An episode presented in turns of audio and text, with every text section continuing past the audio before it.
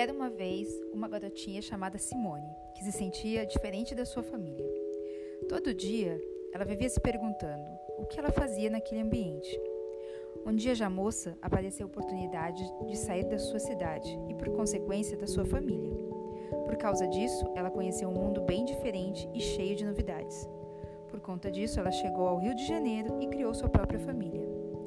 Até que finalmente, ela hoje está seguindo seu caminho e cada vez mais consciente do seu valor e do que ela pode fazer para